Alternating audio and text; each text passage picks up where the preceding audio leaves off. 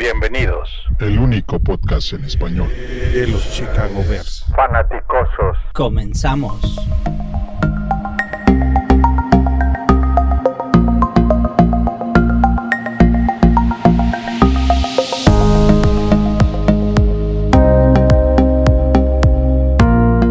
Bienvenidos a este podcast número 94. Ya estamos a 6 de llegar a 100 de los fanaticosos. Y en esta ocasión nos acompaña Toño Master. ¿Cómo estás? Buenas noches. Buenas noches a todos. Eh, Aquí listos para hablar sobre el tema agradable de los osos. Muy bien, muy bien. Y, y de los Rams y muchas similitudes. Ahorita platicaremos. Ahí te tuvo muchas buenas ideas el Master en este, en la planeación de este podcast. Matos, ¿qué tal? Buenas noches, ¿cómo estás? Hola a todos, muy buenas noches. Pues un placer como siempre estar con ustedes y, y- y a esperar a platicar de nuestro equipo en un partido que, que parece de vida o muerte, aunque de aquí para el Real creo que todos van a ser de vida o muerte, ¿no? Correcto, totalmente de acuerdo. Ah, Ya empezaron nuestros playoffs, ¿no? Eh, querido Juancho, ¿cómo estás? Muy bien, Paul, Toño, eh, Alfonso, ¿cómo van? Ya listos para hablar de, de algo, de algo positivo, Que nos dejó el, el triunfo del fin de semana. Entonces, esperemos seguir en ese tenor y con esa tendencia. Eso me gusta, ese optimismo de Juancho. Pues muy bien. Entonces, jugamos esta vez domingo por la noche en ESPN en México y NBC en Estados Unidos. Y veremos cómo juega el equipo otra vez en prime time. El año pasado jugaron muy bien. Este año, obviamente, no hemos jugado bien en prime time. Entonces veremos qué sucede en esta ocasión. Bears está más 6.5. La línea está favoreciendo por más de un touchdown sin el punto extra a los Rams. Y altas y bajas está en 41 puntos. Empecemos, eh, eh, repito otra vez, eh, co- como comentaba Master al inicio, a platicar de nuestros Bears y tuvo una idea de hacer un análisis de similitudes. Entonces, Master, ¿por qué no empiezas con similitudes ofensivas? Ok. Yo lo que comentaba es que estos Rams y estos Bears al inicio de la temporada se esperaba muchísimo más de ambos escuadras, de ambos equipos. Y los dos head coach son, eran, son vistos por la liga en general como altamente ofensivos. Eh, tienen un ataque terrestre basado en jugadores habilidosos. Eh, pero desgraciadamente para ambos equipos no han podido explotar a su ofensiva y a sus corebacks. Están estancados. Y es una similitud que tenemos que ver entre los dos equipos. Eh, la ofensiva de los Bears contra la defensiva de los Rams parece un, un, un match como que desigual, pero al revés, de la misma manera de la de los Rams contra la defensiva de los Bears, es un match que también está desigual. Quiere decir que, que prácticamente llegamos igual ambos equipos, ¿no? Los dos se están jugando exactamente lo mismo y esperan, y desde mi punto de vista se están viendo igual. Es decir, los Rams nos ven como una oportunidad de ser mejores y nosotros los vemos a ellos como una oportunidad de ser mejores. Porque las debilidades de ambos lados son bastante obvias a la ofensiva de ambos lados, sin, irse al detalle del coreback, que por supuesto en ambos lados eh, no, no ha sido lo mejor, pero en general, como head coach ofensivos, esta temporada ambos han dejado mucho que desear para complementar esa etiqueta al inicio de la temporada, ¿no? Sí, totalmente de acuerdo. ¿Con quién te quedas? ¿Con Mitch o con Goff? No, ahorita con Mitch, porque para empezar, yo siempre, yo nunca vi a Goff como alguien que pudiera evolucionar más allá de lo que dio. Sí es cierto que Goff ya llevó a su equipo a un, a un Super Bowl, cosa que el nuestro no ha hecho, pero eh, Goff es, es eh, no- va más allá de la mecánica y de los pases y da- Goff siempre lo vi como alguien que enteramente hace lo que el head coach le dice. Si el head coach no le da instrucciones de paso uno, paso dos, paso tres, Goff está frito. cero capacidad de, de crear algo ni dentro ni fuera del pocket, porque tampoco es alguien que corra mucho. Mitch, desde el punto de vista atlético, es, es mucho más jugador que Goff. Goff sí es un poste, literalmente. Es un coreback que, que me parece que en algún, sin afán de querer ser este grosero con el, con el coreback, pero siempre lo vi como un coreback títere de, de Sean McVay. ¿no? totalmente de acuerdo. Y solamente para, para dejar algunas estadísticas, ahorita Goff tiene 11 touchdowns en la temporada y tiene 9 intercepciones. Entonces, tomando en cuenta que llevan 9 juegos, ha, anotado poquitito más de un touchdown por juego y, ha tenido una intercepción por juego para un rating de 82.7. Mitch ahorita está en un rating de 85, un poquito superior y con un mejor rate de 8 touchdowns y 3 intercepciones. Obviamente se perdió dos partidos. Entonces, parece ser que, que Goff es un Mitch, pero más propenso a intercepciones, ¿no? lo cual es, una gran noticia para la defensa y para despertar de esta sequía que, tiene, ¿no? Y, solamente para complementar un poco, Master, yo creo que eh, estos dos genios ofensivos, Nagy y McVeigh, se, han dado cuenta este año que no hicieron la tarea en el off-season, pensaron que les iba a funcionar exactamente lo mismo que en el año anterior, y, y claramente las defensas de la liga ya han creado una manera de detenerlos y eso, eso ha hecho que este año ninguno de los dos despeguen, ¿no? Entonces, claramente se fijaron en, dos de los, de los equipos que tuvieron mayor éxito y lo de los Saints e, es, para aplaudirse, ¿no? Año con año son competitivos, tienen una ofensa que, sigue prosperando y, y, te das cuenta por qué ese staff de cocheo es de los dos, tres mejores de la liga y, obviamente abajo de Belichick, pero, pero muy, muy bien lo de los Saints, ¿no? ¿Quieren complementar, Matos, Juancho, esto o nos vamos al lado defensivo?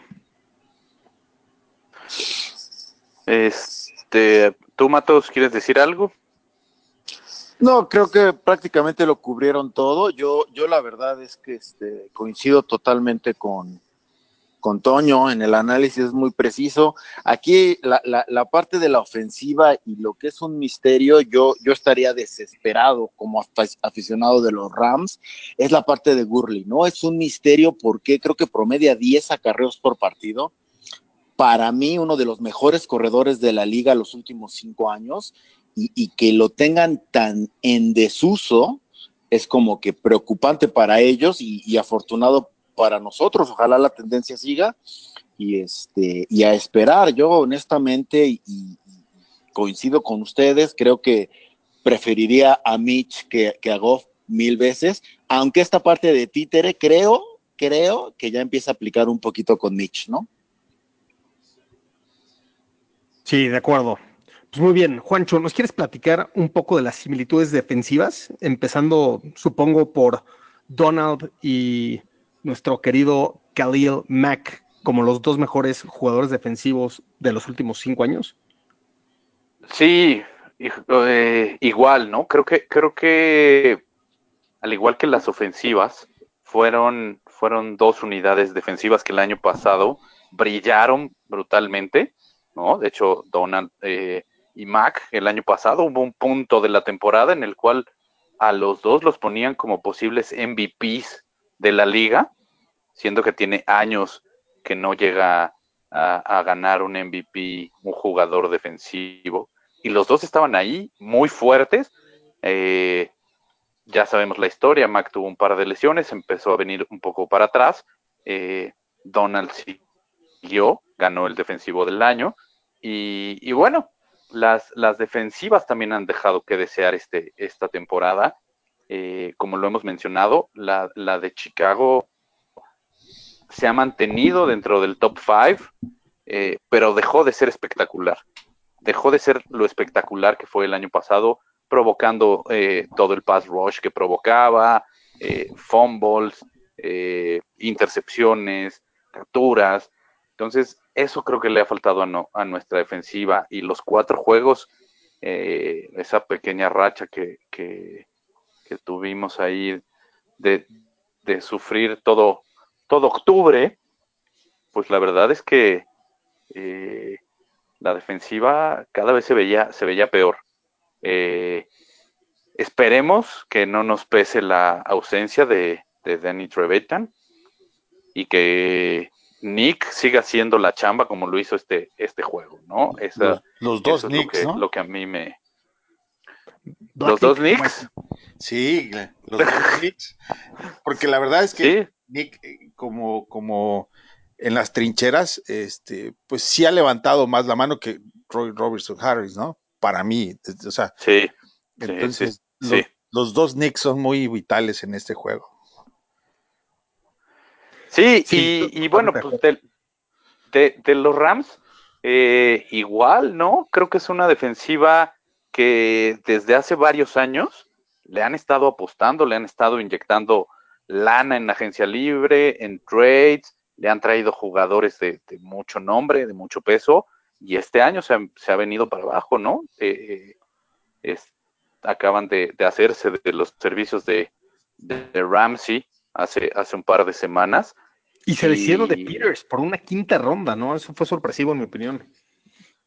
Sí, sí, sí, sí. O sea, han, han, han hecho ciertos movimientos que creo que a ellos sí les, sí les pesaron a la defensiva. Entonces, creo que son dos defensivas que lo que han dejado muy claro es que necesitan mucho de sus dos hombres claves. Ellos de Donald y nosotros de Mac. Si estos dos jugadores no brillan, en, en cascada se apagan las defensivas. Entonces, creo que, creo que es momento de que Mac brille y que Donald siga apagado. Ahora, como decía Matos, Gurley no ha estado jugando bien. No ha participado mucho. Yo creo que Pero- ya, ya pasa por, por, por algo de la rodilla que no quieren comunicar, Exacto. pero ya. Tiene- eso- Es- es- eso, eso iba yo. en la rodilla y, y por lo por lo que he escuchado lo han querido guardar para los playoffs, pero como van no van a los playoffs. ¿no? ese es el No asunto. van a llegar. Y, y probablemente este juego le da la impresión, se la, igual que los Bears se la tienen que jugar completa, ¿verdad? porque su división también está complicada. ¿Se Necesitan acuerdan el año pasado cómo, cómo detuvimos a Gurley. Gurley con menos de 20 yardas? Sí, Fue, fue espectacular cómo jugó la defensa, ¿no? yo, yo sí Ahora, también saben Dalvin que- Cook, Dalvin Cook, sí. También a Dalvin como Cook. lo hicimos con Dalvin Cook esta temporada. Sí, sí, correcto. Y, y algo, algo que donde sí veo algo significativo de diferencia, si bien el, el front four de, de Bears y de Rams podría decir que es similar, y los profundos también en cuestión de talento, creo que en el lado de linebackers sí estamos mucho más fuertes la defensa de los Bears que, que la de los Rams. Con nuestro gran equipo de Titans podemos destrozar a los Rams. ¿Cómo ven? ya tenemos a Brownaker, playmaker. ¿no? Viene Matt. Fíjense que yo también quiero comentar una diferencia muy, pero muy este, importante de estos dos equipos, ¿no? Como lo comentábamos al principio, sí hay muchas cosas que son muy similares. La manera en que están afrontando estas crisis es radicalmente distinta, ¿eh? Porque mientras Pace y Nagy están como que cerrándose en su caparazón, están trabajando el núcleo, este, lo que está haciendo McVeigh, lo, lo que hizo fue sacudir a su equipo, ¿no? Por ahí están como que muy, muy conscientes de que su ventana de Super Bowl está abierta, se deshacen de, Peter, de, de Peters, traen a Ramsey, Ramsey es mucho mejor que Peters, pero no por mucho, ¿no? Entonces dices, ese movimiento no fue para mejorar el roster, fue para sacudir el roster, ¿no? Entonces, yo no sé si, y, el tiempo dirá, yo no sé si es una cuestión de pánico, si es correcto o incorrecto, pero sí es una manera muy distinta de afrontar, de afrontar la crisis la que está teniendo Rams y ojalá a la larga la de Pace resulte ser más efectiva. Sí, yo, yo, creo que fue un movimiento de pánico terrible, porque no puede ser que agarres a Ramsey por dos primeras selecciones y además le vas a tener que dar el contrato a la Khalil Mack, ¿no? De, o no a ese nivel, pero seguramente sí 18, 19 millones de dólares al año, porque además ya sabes que, que Ramsey no es un jugador que, que va a jugar con, con, ese, con ese pasión del equipo. Es más, está seguramente más por el lado de dinero y de cobrar, ¿no? Y, y luego dejas ir a Peters por una quinta ronda, ¿no? O sea, tienes toda la razón en eso, Matos, lo hace para sacudir el equipo y, y en mi opinión, sí, Pace es mucho más mesurado en, en, cómo ataca su, su roster, ¿no? veremos. Aunque los dos siempre hablan ah, de cuando, ¿no? Espérame, mesurado dejando ir a Howard por una, ¿qué fue? ¿Tercera? ¿Cuarta? No, sexta. Por posibilidad quinta. Imagínate. Va a ser quinta. Si, es bien mesurado. Si, es bien mesurado. Sí, sí. ¿No? Total. pero, este. Pero ese, ese, tiene más control del roster que. que, ese, es un movimiento muy debatible, Juancho. Y, y te voy a decir por qué. Con todo y que evidentemente es mucho mejor Howard que Davis, etcétera. Si, si tú mantienes a Howard en el roster con un David Montgomery, entonces, en, mi opinión, estás poniendo a Howard en una situación de fracaso porque justo lo que quieres es desarrollar a David Montgomery, a meter esto que pensaban todos que tener a, un arma que fuera buena por, por aire y por tierra.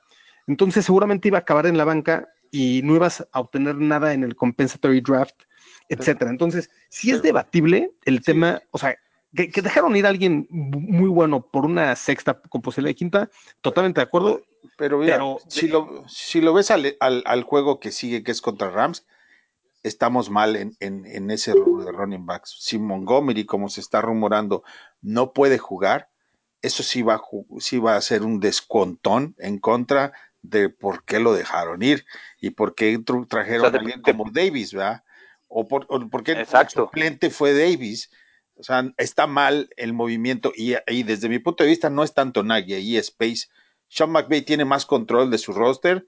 Aquí yo veo al culpable a Pace porque él es el que absolutamente mueve todo el roster. Digo, sí, ahora yo, creo que la diferencia, la diferencia, la diferencia, más que el control del roster, yo creo que es el, nivel y calidad de jugadores en cuanto a personalidad eh, en cada uno de los rosters. ¿Y a qué me refiero? A, que simplemente eh, los Rams, con tal de, lograr llegar a, un Super Bowl, no les importó traer jugadores que te, que te generan un, mal vestidor. Y, Chicago no, eso, eso lo han cuidado. Eh, por ese lado sí le doy, le pongo una palomita a Pace pero, pero en realidad, en realidad, eh, hablando de, la, de, la, parte de, de, de Howard, si Montgomery no llega a jugar, vamos a sufrir bastante. Porque ¿a quién pones? ¿A Nal o a, White? Ninguno de los dos tiene la experiencia para, para ser eh, el running back. Y entonces, ¿qué va a suceder?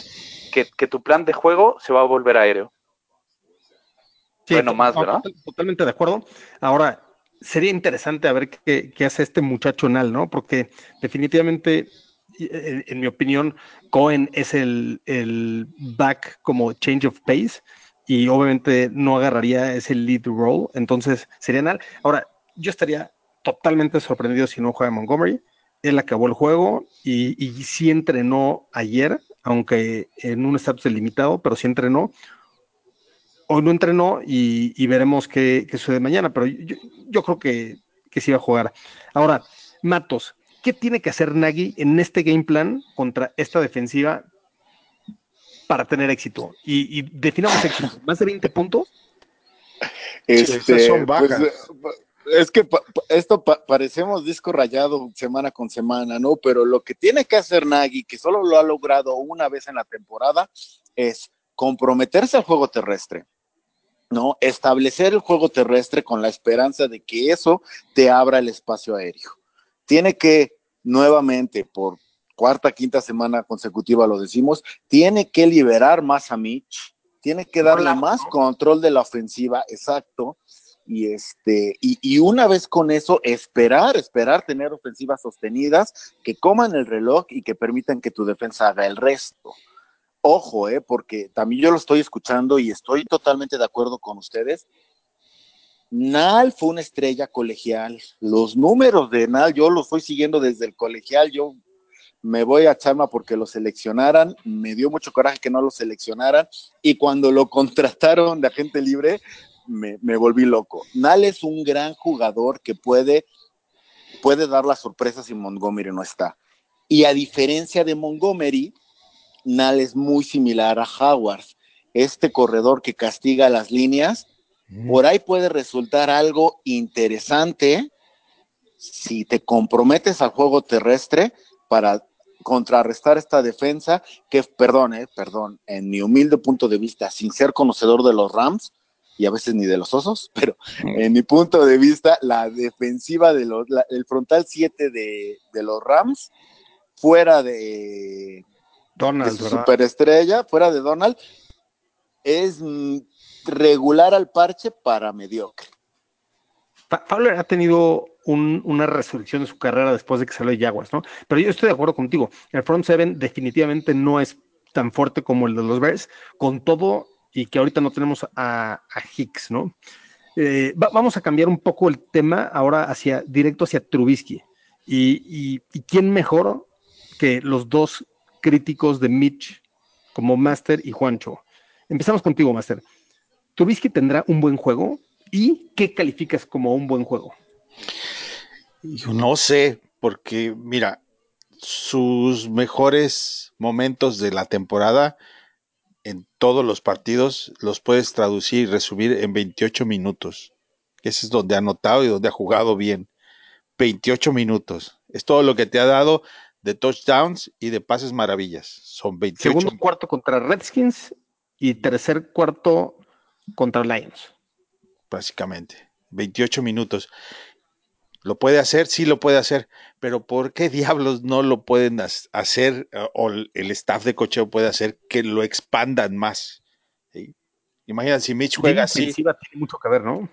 Sí, o sea, por eso el staff de cocheo de alguna manera le está fallando al coreback para que lo tenga en 28 minutos de productividad.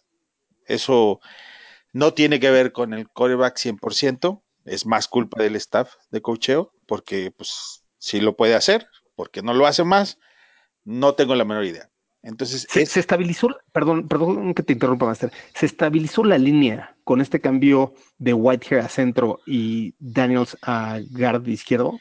Yo creo que se estabilizó Mitch, porque tiene más química con el centro de Whitehair que con Daniel. Pero yo, yo creo que el punto no es Daniels. la. Perdón, yo, yo no siento que sea, o yo no pienso que sea la, el, la relación que tiene con Whitehair. Yo creo que Whitehair, la experiencia que tiene cuando pones a Daniels y a Coward juntos, que, que, es que, apenas están entrando a la línea, son muy jóvenes. El, uno, uno tiene 22 años, está en su segundo año, el otro viene eh, de ser defensivo dos años atrás. Estoy de acuerdo. Necesitas ancla, ¿no? Pero igual, bueno, el mayor cambio no fue de la posición, sino en quién hace el llamado Correcto. De, del snap. Y, y no, pudi, no necesitabas cambiar el centro para darle esa responsabilidad a Whitehair. Hay muchos equipos que el, el, centro no es el que toma el control, es, el, es un, un, guard interno y lo pudo haber hecho. No lo hizo, yo, me, yo imagino que es para ayudarle a Mitch a, a que se sienta más cómodo en la bolsa. Y la otra es que la parte interna aunque nosotros lo vemos como algo grave, creo que Lennon es mucho más culpable de la falta de desarrollo del juego terrestre que el, que el mismo centro, ¿verdad? como Daniel. No, totalmente de acuerdo. En el análisis, se vi, en el análisis del video, en el O22 se ve como Leno ha fallado una cantidad de bloqueos a, a la corrida y el pase.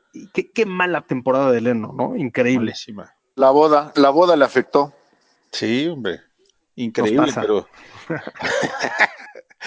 está. No, no, no está pero, pero yo, yo, ahí creo que.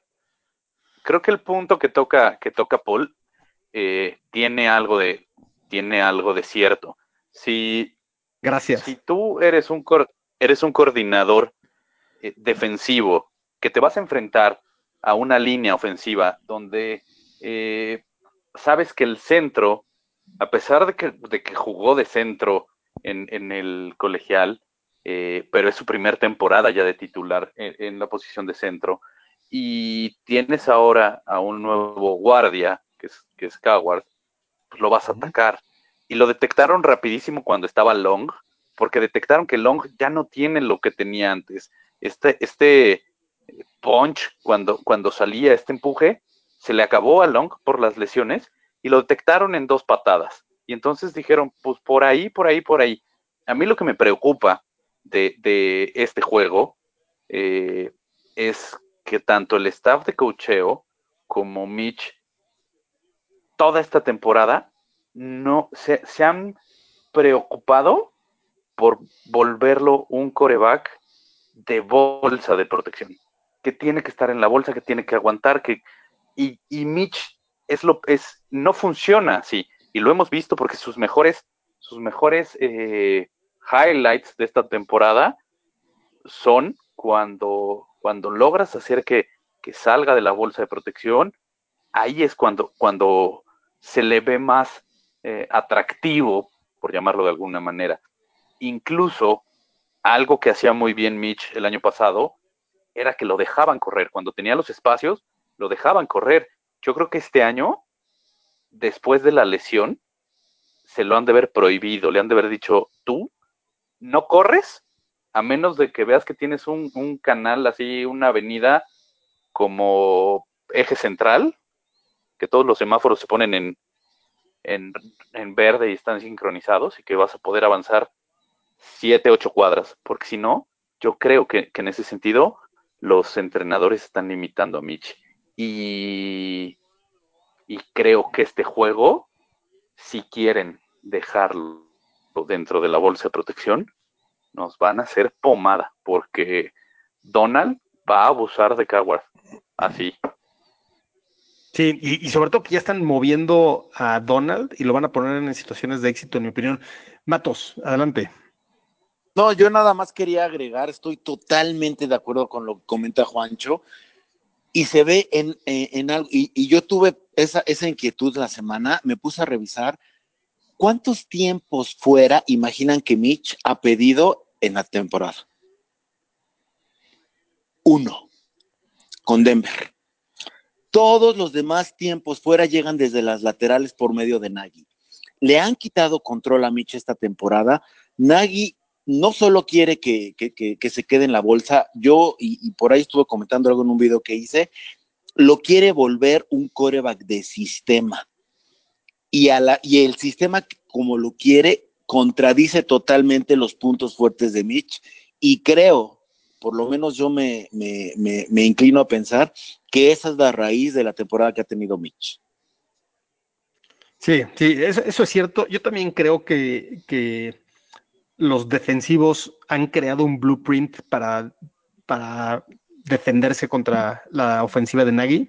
Y empezando con los Packers, ¿no? Que esa primera semana definitivamente le, le, dio un blueprint a los demás, ¿no? Lo, ahora, lo fácil es, sí, ahora, para, en eso de la defensiva, lo único que le tienes que presentar es cobertura este, por zona y no hombre a hombre.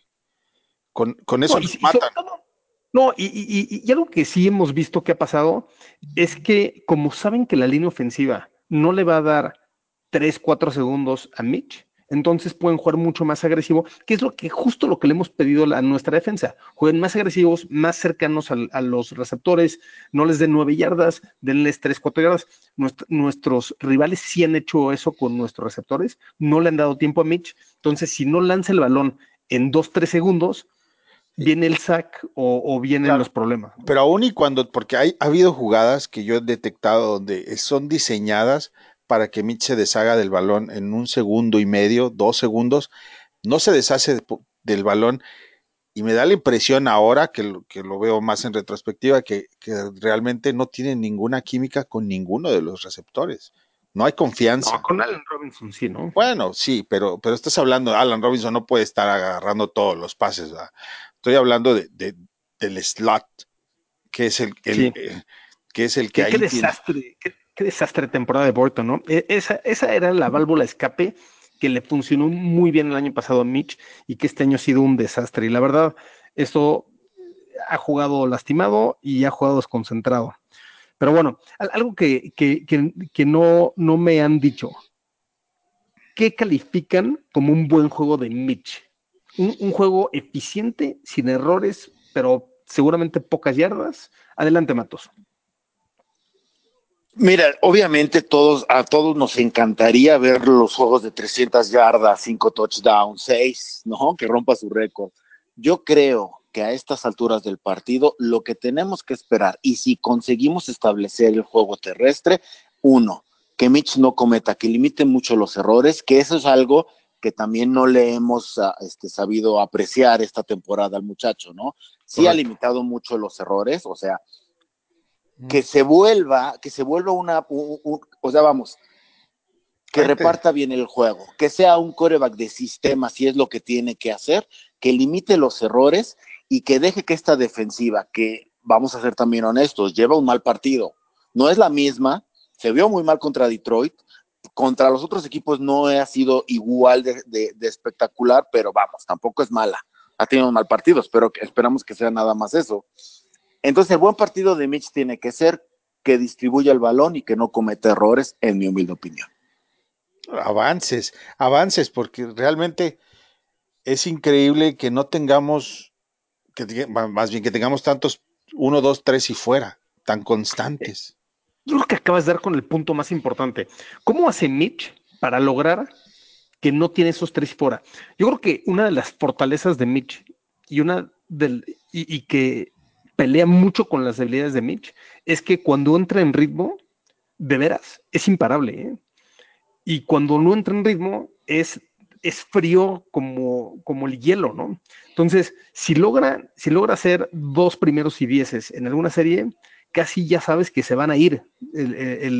con la excepción, obviamente, el partido de los Chargers, en, la que sí fue un problema el, el goal to go, ¿no?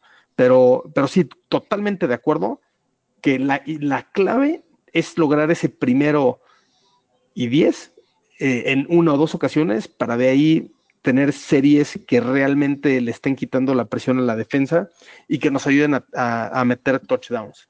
Totalmente de acuerdo. Un, juego completo, ¿no? Yo creo que va de la mano de eso, Master. O sea, que tenga un juego completo, no que tenga uno o dos buenos cuartos, ¿no? Correcto. Pero, pero parte, parte de eso, yo creo que, y, a lo mejor voy a sonar eh, redundante, pero parte de esa consistencia de Mitch es que lo dejen jugar como él sabe porque incluso es un arma.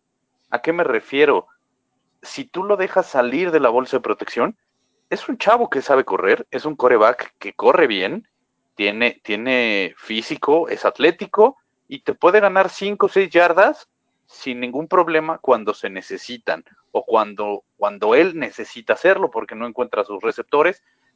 Y, esto mismo te genera ciertos eh, issues en, como, como coordinador defensivo rival, porque dices, híjole, pues si mando ah, la carga por acá y sale rolado del otro lado, como lo detengo? Entonces, esa, esa darle, darle esos toques de movilidad al coreback, yo creo que genera una ofensiva mucho más completa.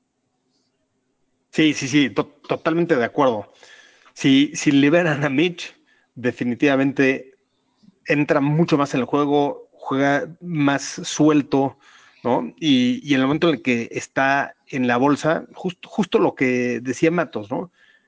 Si, si Nagy se empecina en poner a Mitch en, en sus debilidades, difícilmente va a salir la mejor versión, ¿no?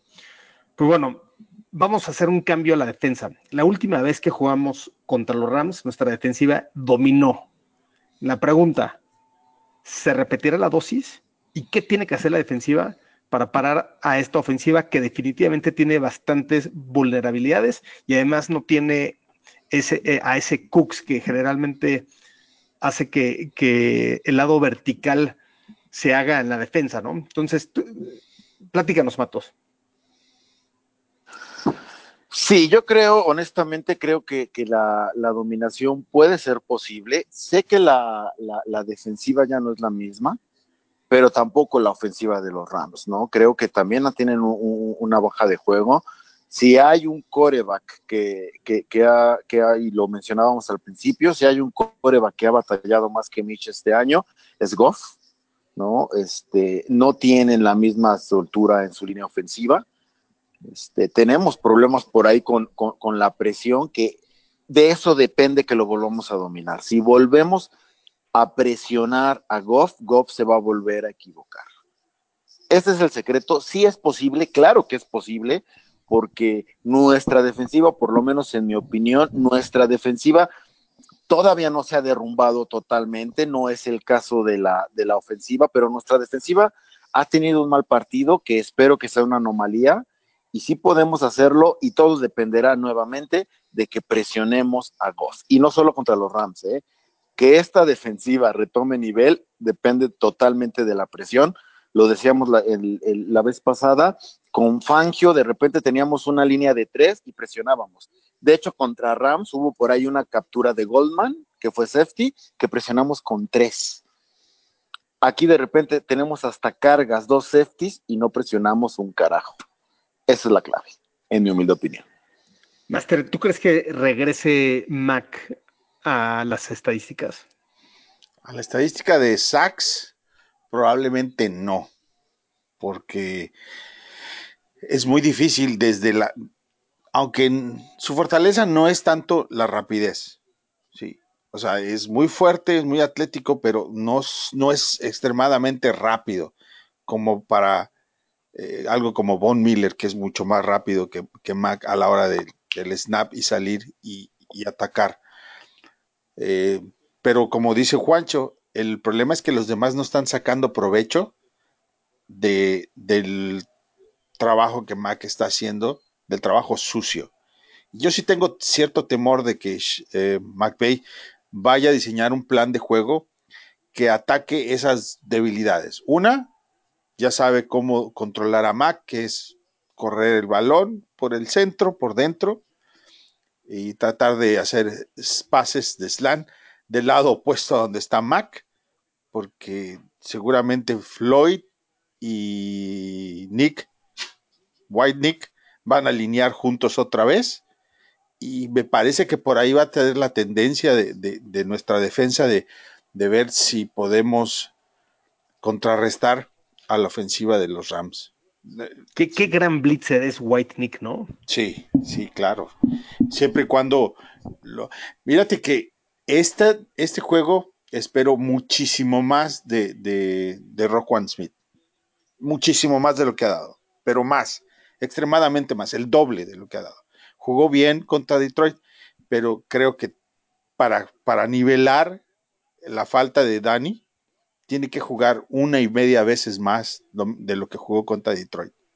De otra sí, manera. So, sobre, todo, sí. sobre todo que, en mi opinión, parte del éxito que ha tenido Nick White, Nick, Nick Kwiatkowski, ha, ha sido que los equipos se han preparado para jugar con otros linebackers, ¿no? Con otras, con diferentes fortalezas y diferentes debilidades. Empieza el juego, eh, bueno, en el caso de los vikingos, obviamente no jugó Rockwan, desde el principio jugó Kwiatkowski, pero los vikingos no sabían, entonces no hicieron game plan para Kwiatkowski. Ahora, sí saben los demás equipos las habilidades que tiene Nick, White Nick. Entonces, yo, yo estaría sorprendido, yo estaría sorprendido que con un game plan con Kwiatkowski tenga el mismo impacto que ha tenido ahorita sin que hayan hecho game plan, porque son muy diferentes Nick uh, Rockwan o Nick uh, Trevathan. Son claro. muy diferentes. Con, eh, es más, yo, yo cuando criticamos mucho a Kwiatkowski en la pretemporada, y cuando estábamos hablando del potencial roster, donde yo pensaba que no iba a quedar en los 53, en, en mi defensa sí dije algo. Dije, en, en, otra época, tal vez hubiera sido hasta, hasta Pro Bowler, ¿no? El, el, porque es muy bueno con, con, estas ofensivas de I formation o, o, o, que se enfocan mucho más en la corrida, ¿no? Sí. Pero para la, las defensas actuales que necesitas ese, esa cobertura, eh, la verdad ahí sí es una debilidad, ¿no? Entonces, aunque tuvo esa intercepción y estuvo bien, es, es, es, esa jugada sí es un problema Kutkowski para cubrir a Tyrants o a corredores, ¿no? Y repito. No, y- lo que pasa es que y- también sí. eh, tomemos en cuenta, perdón, Toño, No, tomemos está en cuenta que él está más hecho, está más hecho a- hacia una defensiva eh, 4-3 que a una 3-4. Entonces, también es, es cierto que, que por ahí eh, juega de, de inside linebacker, pero yo creo que la, la posición más cómoda para él sería completamente como, como jugaba Ulracker de Mike. Yo, creo que no. Yo, yo creo, yo creo que tiene razón en que su mejor posición sería 4-3, pero tal vez un weak side linebacker en 4-3 que haga También blitzes, pudiera ser. porque su fortaleza más grande es blitz, ¿no? Y es Y muy lento decir, para la- ser a- mid linebacker. A la defensiva, a la, a la defensiva, lo que tenemos que hacer, eh, quien tiene que brillar este juego es Pagano. Sí, ¿Por qué es Pagano? Porque, porque recordemos que, que parte del éxito de McVeigh y como maneja McVeigh su, su ofensiva es te mando la jugada una vez que veo la formación de la, de la defensiva, te mando la jugada Sí. cortan la comunicación y tienes 15 segundos. Entonces ahí el que, el que tiene que, que- que brillar por la genialidad es Pagano, mandando eh, eh, Información digamos, distinta. como ciertos, cier- exacto, ciertos engaños de formación, de decir, ah, pues te mando una formación que parezca de, de cobertura de zona, y en cuanto sé que cortan la comunicación, ¿saben qué, señores? Hagan los ajustes y, y- y regresemos al, al plan original. Cosas así. Y O sea, la no anunciar sus ataques, no anunciar blitzes ni nada. La comunicación la tuvo, qué, qué gran punto, ¿eh? la tuvo Nick en el juego anterior. ¿La seguirá teniendo Sí. o se la dan a De- definitivo. Definitivamente Yo va a creo que se la dejan. Sí, sí, o sea, de- con, con todo y que entró de relevo, era el perfecto momento como para que se la dieran a Roquan, ¿no? Que estaba y ahí, y, y- y definitivamente no está listo, ¿no? Ah, e- Esa, esa parte sí ha sido una decepción definitivamente, y esperemos que estos temas personales, etcétera, le dé la vuelta a este off-season. Por eso no me compré un jersey de él. A, a mí me da comprar el de Mac, ¿no? A mí Y me da miedo la- la alineación de Floyd con Nick, porque tienes eh, uno que, que no es muy bueno presionando, los dos son muy buenos contra la carrera, pero no son muy buenos contra la el pase, realmente. Entonces, híjoles, no sé, a mí me parece que ahí va a estar el, el lado flaco de nuestra defensa en este juego. Pues bien, pues llegamos a la parte de verdadero y falso. Está muy interesante en esta ocasión. Le mandamos un abrazo fuerte a David, que, que armó el game plan de este podcast y armó Sí. estas preguntas de verdadero y falso. Mitch tendrá más touchdowns que Goff por pase o tierra. Matos. Ah, está buena. Ay, sí, está muy buena, está muy difícil. Este, me voy a ir con verdadero porque en verdad ya, ya pasamos, bueno, por lo menos yo ya pasé la, la esperanza, ya la superé de que, de que Mitch tenga su juego insignia, pero, pero también eh, últimas fechas he estado como que viendo mucho video de Mitch, creo que, creo, creo que hay avances, creo que estamos de repente como que tirándole de más al muchachón, este, sí, sí va a tener más pases de anotación que, que Goff, más que por lo que va a hacer Mitch, por lo que no va a hacer Goff, que creo que, que lo, vamos a, lo vamos a presionar. Bien. Master. Yo no creo que haya muchos de ninguno de los dos lados. Muchos, muchos pases de anotación. Me parece que va a ser un puntaje, un juego, eso sí, realmente sucios y aburridos. Y la gente va a decir, ¿por qué tenemos este juego en, en Sunday night? ¿Sí? ¿Un, un 9-6 en tu opinión? Algo, algo así de catastrófico para la NFL moderna. Y la razón por la que tienen el juego, muchachos, es porque Los Ángeles es el mercado número uno en televisión y Chicago es el mercado número tres en televisión. Entonces se la comen y se la pasan, porque como quiera no lo movieron, aunque hay otros juegos mejores. La liga no movió ese juego, NBC no lo movió. No se trata de, no se trata de cómo van a quedar. Eh, pero bueno, regresando a la pregunta original, probablemente Mitch tenga una anotación de diferencia. De diferencia verdadero. verdadero. Oye, ahorita eh, en este análisis que acabas de dar, eh, me, me vino a la mente el récord justo en prime time el año pasado de Kansas City contra Rams, en el que tuvieron más de 100 puntos. Fue un espectáculo ese juego, ¿no se acuerdan de ese juego, Sí. no? Y, y qué curioso que menos de un año después estemos. De hecho, ese juego es el que iba a ser en México, ¿no? Sí. Exactamente. Y, y acabó siendo el Coliseo. Bueno, en ese juego se rompieron todos los récords de la ofensiva posibles y ahora el discípulo de Andy Reid va contra el mismo Sean McVay y el juego se vuelve completamente diferente menos de un año después, ¿no? Sería, la verdad, increíble que pasara. Y pues bueno, Juancho. Oye, ¿cuál no, tu- perdón, perdón, perdón, nada más, nada más agregando a lo de, de Toño, ojalá lo hubieran movido, ¿eh? porque nos vamos a perder a la, a la sub-17, ganar, ganar, ganar el mundial. El pambolero Matos. Sí, Oye, no, ¿qué, bueno. ¿va, va a ser la final o, o- o qué, Matos? Sí, pasaron a la final. Híjole, qué mal. Le- Bueno, yo, yo estoy muy enterado de la NFL.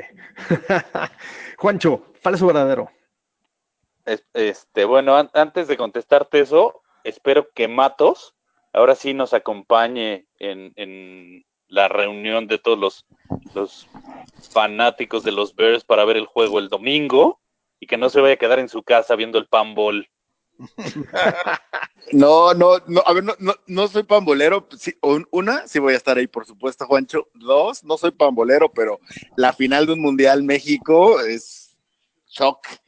Hay que ver, bueno, habría que verlo, pero es pues, vamos no, no, Es sub Nos va a tocar- 17, entonces, Ya, ya. bueno, bueno. Lo sub-17, Sí, vamos. ¿no? Y uno de, de- Sí, ah, o de sea- las Olimpiadas. Ah, sí. sí. Pero bueno, regresando a la pregunta, ¿quién va a tener más anotaciones, Mitch o Goff? No, Eh, Mitch tendrá más TDs que Goff. O sea, si tienen los mismos touchdowns, Es falso. la respuesta sería falso. ¿Va a tener más? Mitch, que Pues go- ojalá y sí, porque entonces ganamos. Sí. ¿Verdadero o falso? Pues yo espero que sea verdadero. ¿Y, y, y cuál es tu respuesta? ¿Verdadero? Yo quiero que ganemos, entonces verdadero. Muy bien, muy bien. Y, y definitivamente así lo tenemos que decir, ¿no? Surline definitivamente le gana la partida a Piñeiro, ¿no? Surline, uno de los mejores kickers de la NFL, entonces esto tiene que ser verda- verdadero para ganar. Yo también voy a poner verdadero.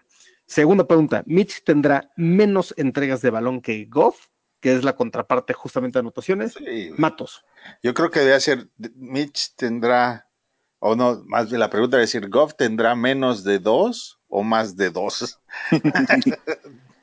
Ojalá. entonces, ¿todo es verdadero? Sí, sí, si es la tuya, la que dice Toño, Sí. ojalá, eh, ojalá. Y la de Toño, ojalá sean cuatro. Sí. Ok, o sea, Mitch tendrá menos entregas de balón, eso ya todos estamos de acuerdo con eso. Yo sí, verdadero. Yo sí. Sí. Sí, ok. Entonces vamos a hacer la pregunta que acaba de decir Master. ¿Goff tendrá más entregas, más de dos entregas de balón? Dos o más, ¿no? Vamos a Dos poner o más. Dos o más. Verdadero. Sigo verdadero. Master, Verdadero.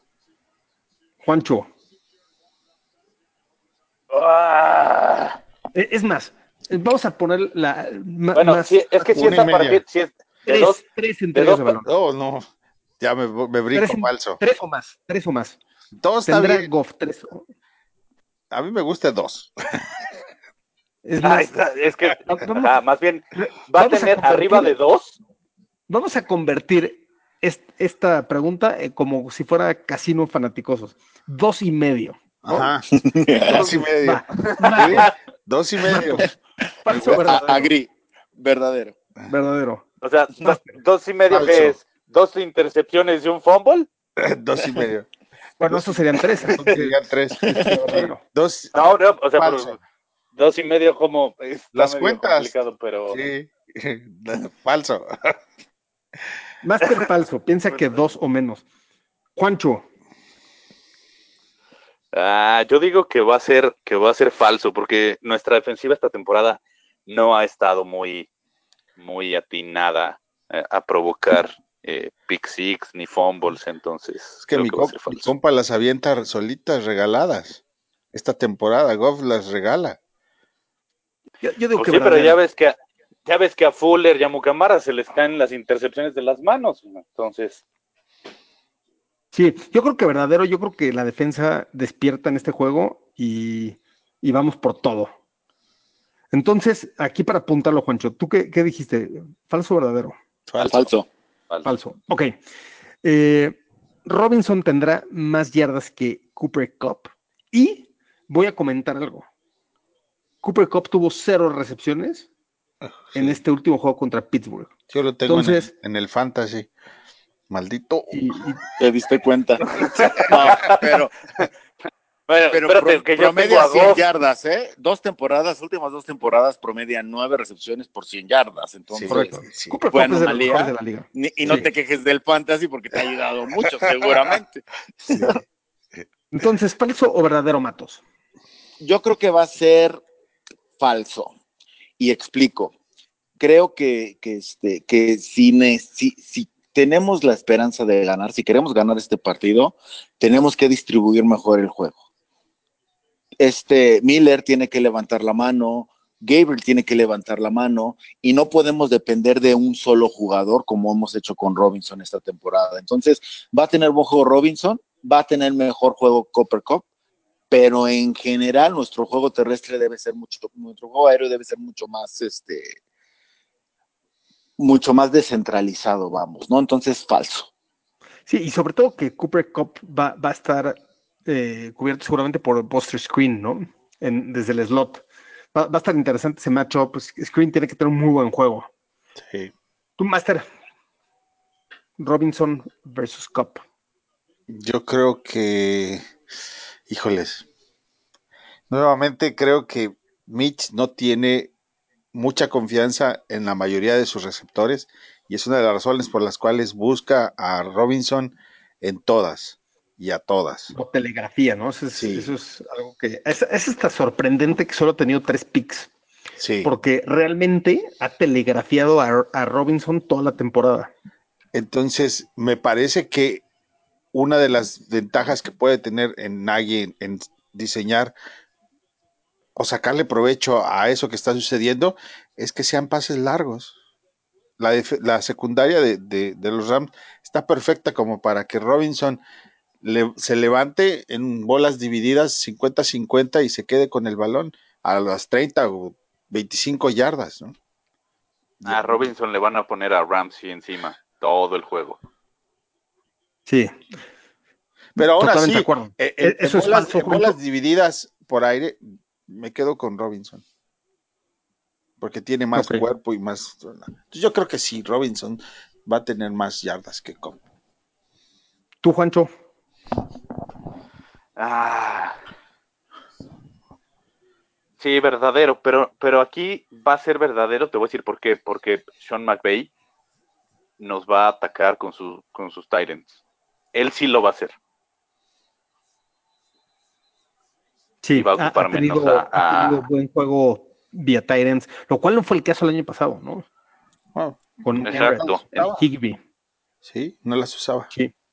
Sí, no, no los usó y este año los ha usado más. Yo me voy a quedar con, con Matos en falso, porque después de un pésimo juego que tuvo Cooper Cup y, y evidentemente McVeigh se ha dado cuenta de, de perder con Pittsburgh de esa manera, realmente con un performance ofensivo fatal, se da cuenta que tiene que usar más a Cooper Cup y yo creo que va, va a buscarlo. Mientras que el game plan de, de Nagy, en mi opinión, va a ser distribuir el balón y justamente los mejores juegos de Mitch es cuando distribuye el balón. Entonces yo sí me voy a quedar con Matos en eso y voy por falso. Último, verdadero y falso. Montgomery contra Gurley. Más yardas. Matos.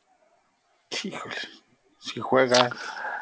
Yo, yo creo que, que Gurley va a tener más yardas porque Montgomery no va a jugar. Pero ahí les va. Nal va a tener más yardas que Gurley. Porque creo, y este de hecho va a ser mi pronóstico atrevido, creo que Nal va a levantar la mano de una manera muy interesante. Ok, vamos a cambiar la pregunta. Más yardas terrestres, Bears o Rams. Eh, Bears, Bears, te, tiene que ser Bears. O sea, verdadero. Ok. Bears tiene más yardas terrestres. Verdadero. Master. Híjoles, no sé, me da la impresión de que también para los Rams es, es partido de, de, vida o muerte y va a tener que sacar a todas sus armas. Ya no puede estar guardando a nadie para los playoffs o para despuesito. Entonces, a mí me parece que es un, uno de los, de los juegos donde van a tratar de utilizar más a Todd Gurley. Me parece que los Rams van a tener más yardas por tierra. Es la única okay. manera de debilitar la defensa. Ah, va a tener más yardas los Bears. Va. Es más, van a tener más yardas Nal y Patterson. Ay, Vía terrestre. no te digo que estoy malo, de la, estoy malo de la vesícula, no te... le, le dio agruras. pero, pero, pero, fíjate que yo voy a decir verdadero solamente para darle más agruras a Master. Todas vienen de Patterson. verdadero. Pues bueno, Vamos, antes de irnos a pronósticos atrevidos y pronósticos de juego, vamos a dar un resumen de cómo van los standings del fantasy. Cierto. Ya ahorita, ¿Qué? No te oigo. No, no los, te escucho, ¿qué? De los ¿De, ¿De qué, perdón? de los 16 jugadores que estamos en, en, en, en esta liga, hay cuatro que están ahorita perfilados para llegar a los playoffs. Está nuestro querido amigo George Gaxiola, Gaxman, ahorita está con 8 ganados, 2 perdidos. Álvaro en España, 7-3. Sí, bueno. Ese Álvaro es terrible con el fantasy. Exacto. Sergio con 7-3 y Jorge con 7-3. Y luego, les, ya que está aquí Juancho, 3-7. ¿Qué ha pasado este año, Juancho? Tres ganados, siete perdidos. Oye, Juancho, ya. Yo, pon... yo, ya. yo soy como, como mi equipo. ¿Qué qué? Te, te mimetizas. Este, este, este, este, creo que voy contra ti esta jornada. Entonces. Sí, creo que sí. Y creo que va a estar bueno el tiro. Sí, yo estoy no, en eh, 500. Oigan, yo, ah, yo entonces, les, comparto, les comparto que empecé cero ganados, cinco perdidos, pero ahorita voy 5-5. Entonces en una de esas se alinean las estrellas, pero a playoffs está difícil, ¿no? Nos quedan cuatro semanitas. Sí. Eh. Pues muy bien, muy bien. Regresamos entonces. Pronóstico atrevido, Matos. Ya, ya, ya lo había adelantado. Este, yo creo, yo creo que, que, Montgomery no va a jugar, porque sí es bastante raro que una pierna fresca realmente no ha tenido mucha carga de trabajo. Lleva dos días sin entrenar, entonces yo he tenido mucha esperanza desde hace, desde que entró a la liga como, como este, como drafted Nal. Yo creo que va a ser, va a levantar la mano. Yo creo que vamos a ver un juego de 100 yardas y de dos touchdowns a Ryan Nal. Venga. Me gustaría verlo. Dos touchdowns. Muy bien. Master. Mi juego, mi pronóstico atrevido es que vamos a tener más yardas aéreas que los Rams. Ok. En global. Eso, eso sería extraordinario. ¿Y esto es atrevido? ¿Y esto es atrevido? Para, Tan para, mal nos está yendo. Para los dos equipos es, es un pronóstico atrevido, la verdad. Este juego, aunque, aunque es en Los Ángeles, no creo que sea un juego como de visitante, ¿no? no va a yo, pronostico, yo pronostico que va a ser local. Yo creo que van a haber más fanáticos de los Bears en ese partido que, que de, de, los Rams. Y tal vez esté ahí nuestro querido David, ¿no? Sí, ya tenía su boleto desde que empezó la campaña. exacto, exacto. Pues bien, Juancho, ¿cuál es tu pronóstico atrevido? Que volvemos a ganar. no, no, no, eso, eso, no se vale. Haber hecho uno bueno. ¿Qué? Espérate, vamos a tener una racha de dos ganados. Eso es atrevido. Ok. Va. No, ahí te va, ahí te va. Ahí, ahí te va. Mi, mi, mi, pronóstico atrevido es que el receptor que va a brillar con los Bears este juego va a ser Miller. Va a despertar, va a tener un juego de más de 100 yardas, va a tener dos anotaciones y, Patterson va a tener una anotación terrestre y casi 80 yardas terrestres. Órale, lo, lo va a utilizar a la Belichick. Pues bien, pa- para mí el pronóstico atrevido es que van por fin a utilizar a, los Tyrants de una mejor manera y el que va a brillar es Broniker. Ya demostró, la verdad, tuvo una extraordinaria recepción de altísimo grado de dificultad. Fue un gran pase de Mitch, pero una jugada difícil, over the shoulder, como, como le dicen en Estados Unidos.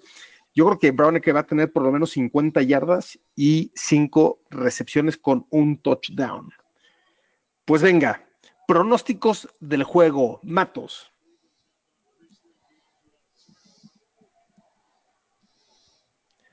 Master, A ver, ¿me escuchan? ya, Ah, pe- perdón, ya. dale. Pronóstico. Dale. Perdón, es que quién sabe anda fallando mi, mi celular.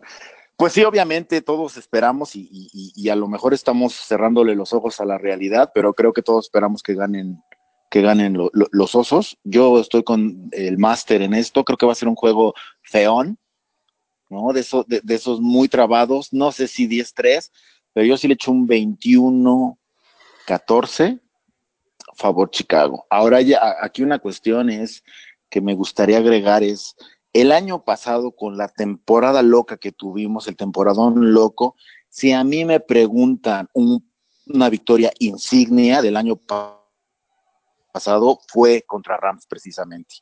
Y, y espero con toda el alma por una razón muy sencilla que es por favor, por favor, por favor, que esta sea, esta sea la victoria insignia de este año, regresar, no solo ganar, sino convencer y que nos sirva para empezar a construir y, y- y regresar a, a los primeros a los primeros planos de contención esta temporada. Entonces, después de mi choro, 21-14 favorosos.